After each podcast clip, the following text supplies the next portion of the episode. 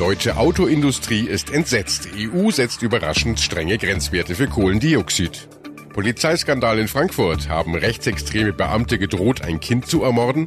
Und Heißhunger durch Schlafmangel, zu wenig Nachtruhe kann tatsächlich dick machen. Besser informiert aus Bayern und der Welt. Antenne Bayern. The Break. Willkommen zum Nachrichtenpodcast von Antenne Bayern. Der Break ist die Auszeit für mehr Hintergründe, mehr Aussagen und Wahrheiten zu den wichtigsten Themen des Tages. Es ist Dienstag, der 18. Dezember 2018. Redaktionsschluss für diese Folge war 17 Uhr. Ich bin Antenne Bayern Chefredakteur Ralf Zinno. Das war eine Überraschung der eher unangenehmen Sorte für die Automobilindustrie. Autos in den EU-Ländern müssen erheblich klimafreundlicher werden. Nach zehn Verhandlungsrunden haben Unterhändler der EU-Staaten und des Europaparlaments einen Kompromiss bei Klimavorgaben für Neuwagen gefunden. Und der ist weit härter als von der Autoindustrie gewünscht. Der Kohlendioxidausstoß von Neuwagen soll bis zum Jahr 2030 um 37,5 Prozent sinken im Vergleich zum Jahr 2021. Deutschland hat sich mit der Forderung nach einem geringeren Grenzwert nicht durchsetzen können. Die Bundesregierung wollte nur eine Minderung des CO2-Ausstoßes um 30 Prozent, um die deutsche Autoindustrie nicht zu stark zu belasten. Hierzulande hängen viele Arbeitsplätze am Autobau. Kritiker werfen der Bundesregierung deshalb häufig vor, sie sei erpressbar durch die Autoindustrie, weil die Branche immer wieder auf drohende Jobverluste verweise. Wir fragen zunächst unsere Brüssel Korrespondentin Sarah Geserde. Sarah, die neuen Vorgaben sollen ja helfen, die EU-Klimaschutzziele zu erreichen. Hintergrund ist, dass rund ein Viertel aller Klimagase aus dem Verkehr stammt. Aber sind die Ziele überhaupt realistisch? Also die Autoindustrie sagt dazu klar Nein. Vom Europäischen Herstellerverband heißt es, eine CO2-Minderung um 37,5 Prozent mag sich plausibel anhören, aber gemessen am heutigen Stand sei das völlig unrealistisch. Man muss auch dazu sagen, bisher werden ja nicht mal die aktuellen, viel weniger strengen EU-Grenzwerte eingehalten. Aber das sagen ja Klimaexperten immer wieder, wir müssen schnell und effektiv handeln, wenn wir die Erde noch retten wollen. Und vor dem Hintergrund hätten die Grünen zum Beispiel sogar gerne noch strengere CO2-Vorgaben bei Neuwagen gehabt. Die Autoindustrie dagegen ist natürlich entsetzt und sagt, mal wieder durch die neuen strengen Vorgaben seien Arbeitsplätze in der EU in Gefahr. Tja, also der Hintergrund dieser Aussagen ist natürlich einfach der, dass die neuen Grenzwerte die Autoindustrie ganz schön unter Druck setzen. Denn die neuen Vorgaben hier aus Brüssel bedeuten, die Autohersteller müssen immer mehr Fahrzeuge verkaufen ohne Emissionen, reine Elektroautos zum Beispiel. Dazu müssen die Autobauer aber ihre Produktionen umstellen und ja, gehen dadurch wirklich Arbeitsplätze verloren oder nicht. Darüber gibt es ganz unterschiedliche Ansichten. Und äh, die Bundesregierung geteilt ja die Sorge der Autoindustrie. Ja, sie hat sich deshalb auch hier in Brüssel eigentlich für weniger strenge Grenzwerte stark gemacht. Befürworter der neuen Vorgaben sagen dagegen, ein schneller Umbau der europäischen Branche, der ist vielmehr eine Chance. Wir machen unsere Autoindustrie so zukunftsfähig. Dadurch könnten europäische Autos in der Konkurrenz zu China bestehen und so würden dann auch neue Jobs kommen. Auch der Europäische Verbraucherverband sieht Vorteile in den neuen Zielvorgaben. Niedrigere CO2-Werte bedeuten auch weniger Verbrauch, so der Verband. Fahrer könnten also bei neuen sparsamen Modellen Sprit und Geld sparen. Danke, Sarah. Mittlerweile hat sich der Präsident des Verbands der Automobilindustrie ausführlich zu den neuen Grenzwerten geäußert.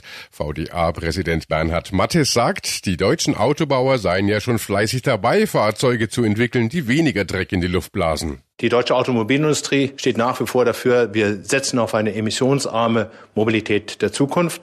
Sie muss aber bezahlbar und auch umsetzbar sein. Und die Regulierung setzt starke Grenzwerte und wir wissen aus heutiger Sicht nicht, wie diese Grenzwerte in der Zeit, die vorgegeben ist, erreicht werden sollen. Dass der CO2-Ausstoß von Neuwagen um 37,5 Prozent gesenkt werden muss, sieht Mattes als riesige Herausforderung für die Autobauer. Diese Grenzwerte, die hier gesetzt werden, sind die schärfsten der Welt. Und die Anforderungen an die deutsche Automobilindustrie sind damit erheblich härter als in anderen Ländern, auch an andere Industrien. Und die weltweite Wettbewerbsfähigkeit muss hier auch in Betracht gezogen werden und auch erhalten werden. Um die neuen Grenzwerte einhalten zu können, müsse der Anteil an Elektroautos um ein Vielfaches ausgebaut werden, so der VDA-Präsident. Wir reden davon, dass wir heute zwei Prozent Marktanteil von elektrifizierten Fahrzeugen haben.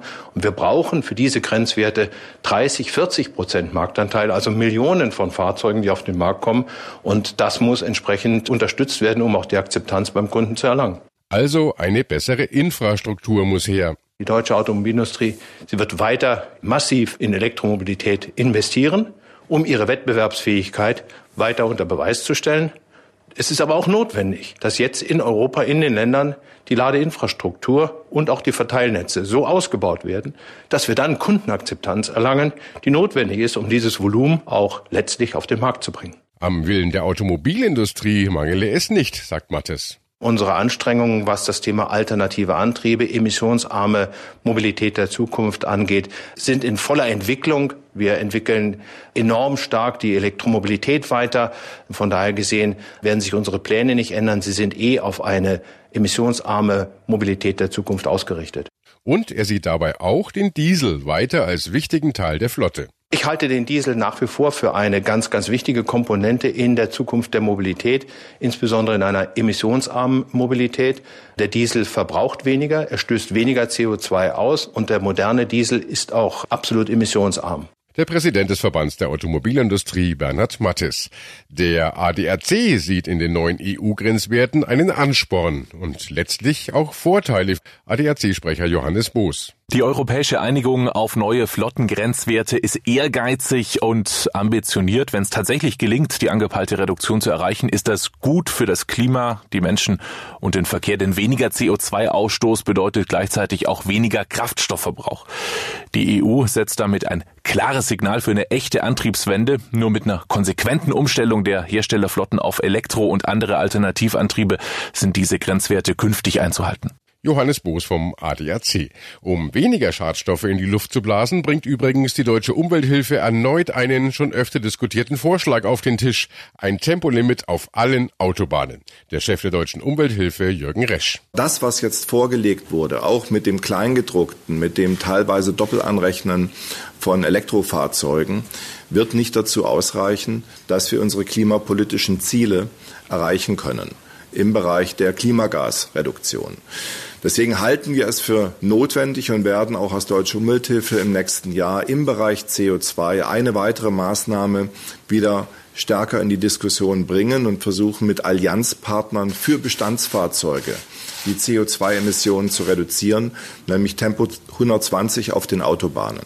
Wir müssen als letzter Industriestaat endlich ernst machen mit Klimaschutz im Verkehr und eben von der Raserei auf den Autobahnen aus Sicherheitsgründen, aber gerade aus Klimaschutzgründen Abstand nehmen. Wann, wenn nicht jetzt, ist hier der richtige Zeitpunkt.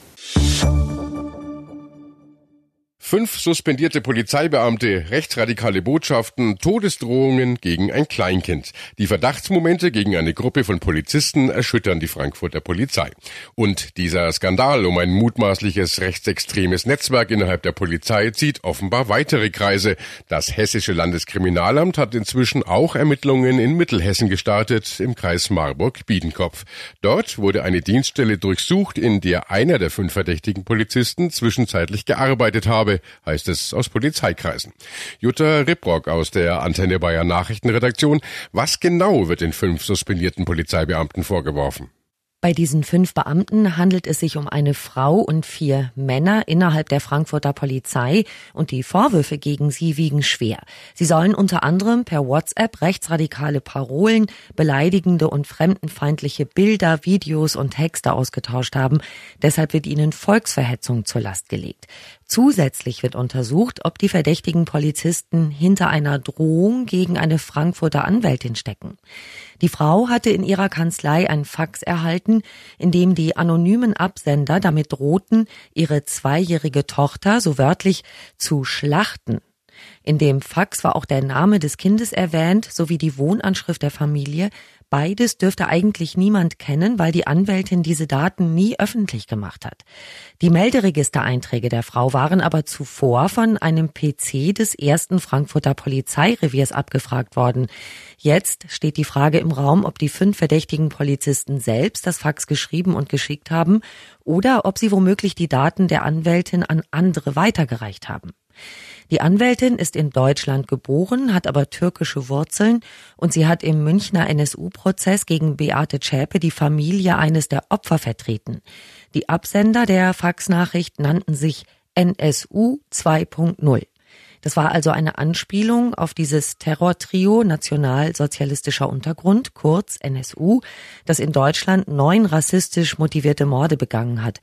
Die Opfer stammten fast alle aus der Türkei, eines aus Griechenland. Bisher unbestätigt sind Berichte, wonach nicht nur Beamte des ersten Frankfurter Polizeireviers unter Verdacht stehen, sondern dass weitere Verdachtsfälle auf rechtsextremistische Tendenzen auch in anderen Präsidien untersucht werden. Die Staatsanwaltschaft Frankfurt will sich aus ermittlungstaktischen Gründen nicht dazu äußern. Und äh, wie ist dieser Skandal einzuordnen? Ist das ein Einzelfall oder vielleicht nur die Spitze eines Eisbergs? Der Politikwissenschaftler und Experte für Rechtsextremismus Hajo Funke äußerte sich im ZDF zu der Frage, ob hier eine neue rechte Terrorzelle im Entstehen sei. Ausschließen können wir das nicht. Wir haben in Freital eine Terrorzelle gehabt in Sachsen, die von der Generalbundesanwaltschaft in der, in der Untersuchung übernommen worden ist. Wir haben in Chemnitz am 15. September ein ähnliches Geschehen gehabt. Das heißt, wir haben es gehäuft die äh, Aufklärung, die eigentlich hätte stattfinden sollen, äh, und die Konsequenzen für Polizei und Sicherheitsbehörden äh, sind nur mager ausgefallen. Das ist die Herausforderung. Der Extremismusforscher ruft dazu auf, den Trend zu extremistischen Tendenzen auszubremsen. Es gibt einen Trend und die Risiko, äh, das Risiko für eine Gefahr für die Demokratie wächst wenn wir das auch in Frankfurt haben, was wir zum Teil in Chemnitz hatten oder in Freital, äh, da muss äh, etwas anderes her als eine verzögerte Aufklärung, dass das LKA jetzt übermittelt. Wir wissen, die Frau, äh, die, An die, die, die Anwältin hat seit vier Monaten keine Antwort bekommen, obwohl sie eine Anzeige erstattet hat, wegen der Gefahr für, für ihr Kind. Was ist da passiert in diesen vier Monaten? Das ist der Skandal.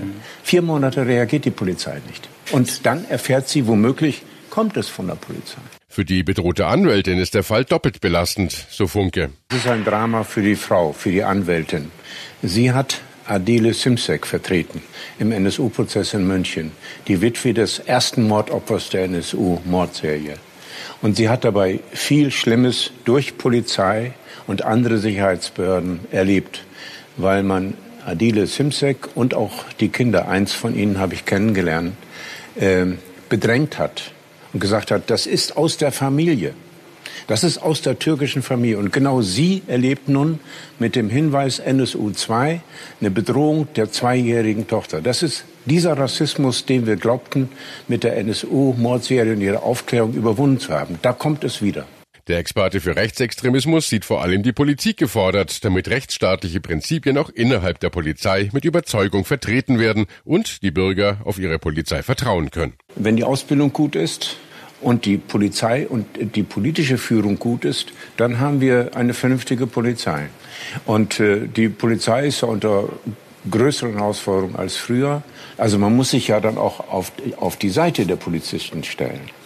Und das geht nur dann gut, wenn man selbst ein rechtsstaatlich-demokratisches Grundverständnis hat und auf der Kommandobrücke ist als Innenminister und zugleich im Mannschaftsraum. Wenn man diesen Spagat nicht schafft, mal hochzugehen und mal wieder runter, und das Schiff zu führen, dann muss man sowas nicht machen. Ein wunderbares Beispiel, das ist Herr Pistorius aus der SPD und aus Brandenburg Herr Schönbohm der als damaliger Innenminister gesagt hat, ab jetzt will ich keine Hetzjagden mehr und die Polizeipräsidien angewiesen äh, hat. Also es gibt dieses Potenzial, das Ganze unter Kontrolle zu nehmen. Der Politikwissenschaftler und Experte für Rechtsextremismus Hajo Funke. Wer zu wenig schläft, der hat am nächsten Tag oft Heißhunger. Das haben Forscher mit Hilfe eines Tests herausgefunden. 30 schlanke Männer bekamen ein Abendessen und sollten danach schlafen gehen. Aber nur eine Hälfte durfte auch ausschlafen. Viele übermüdete Tester gaben am nächsten Morgen an, sie hätten jetzt vor allem Lust auf Fettiges und Süßes. Müdigkeitsappetit nennen die Forscher das und warnen, Schlafmangel kann auf Dauer dick machen und dann zu Diabetes führen. Antenne Bayern Reporter Dirk Steinmetz, diese negativen Auswirkungen von chronischem Schlafmangel waren ja schon bekannt, also ein erhöhtes Risiko für Fettleibigkeit und Diabetes 2. Und nun weiß man also auch warum? Also man kann der Sache langsam, aber sicher auf den Grund gehen, sagen die Experten. Bislang hatten ja viele angenommen, dass ein gestörter Hormonhaushalt der Grund ist für diesen merkwürdigen Zusammenhang zwischen Müdigkeit und Lust auf fettige Snacks. Doch dem ist wohl nicht so. Das zeigen nun Gehirnscans, die Kölner Wissenschaftler von übernächtigten Versuchsteilnehmern aufgezeichnet haben. Wie sind denn diese Versuche genau abgelaufen? Also die Wissenschaftler haben 32 gesunde, schlanke Männer ins Labor eingeladen zum Abendessen.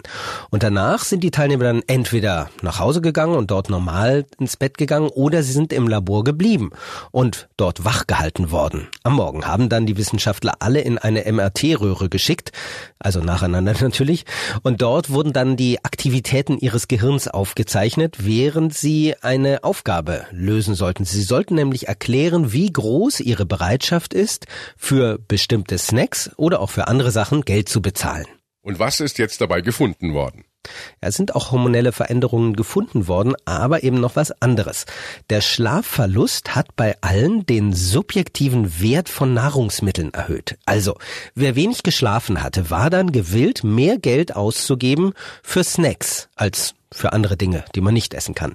Schon eine Nacht Schlafentzug löst da offenbar einen Kreislauf aus. Geklärt werden muss nun noch, warum bei übernächtigten Menschen bestimmte Gehirnregionen stärker aktiviert werden. Danke, Dirk Steinmetz. Und das war The Break, der Nachrichtenpodcast von Antenne Bayern an diesem Dienstag, den 18. Dezember 2018. Ich bin Chefredakteur Ralf Zinno. Antenne Bayern. Besser informiert. Jeden Tag. Zu jeder vollen Stunde auf Antenne Bayern. The Break. The Break gibt's auch morgen wieder um 17 Uhr. Jetzt abonnieren.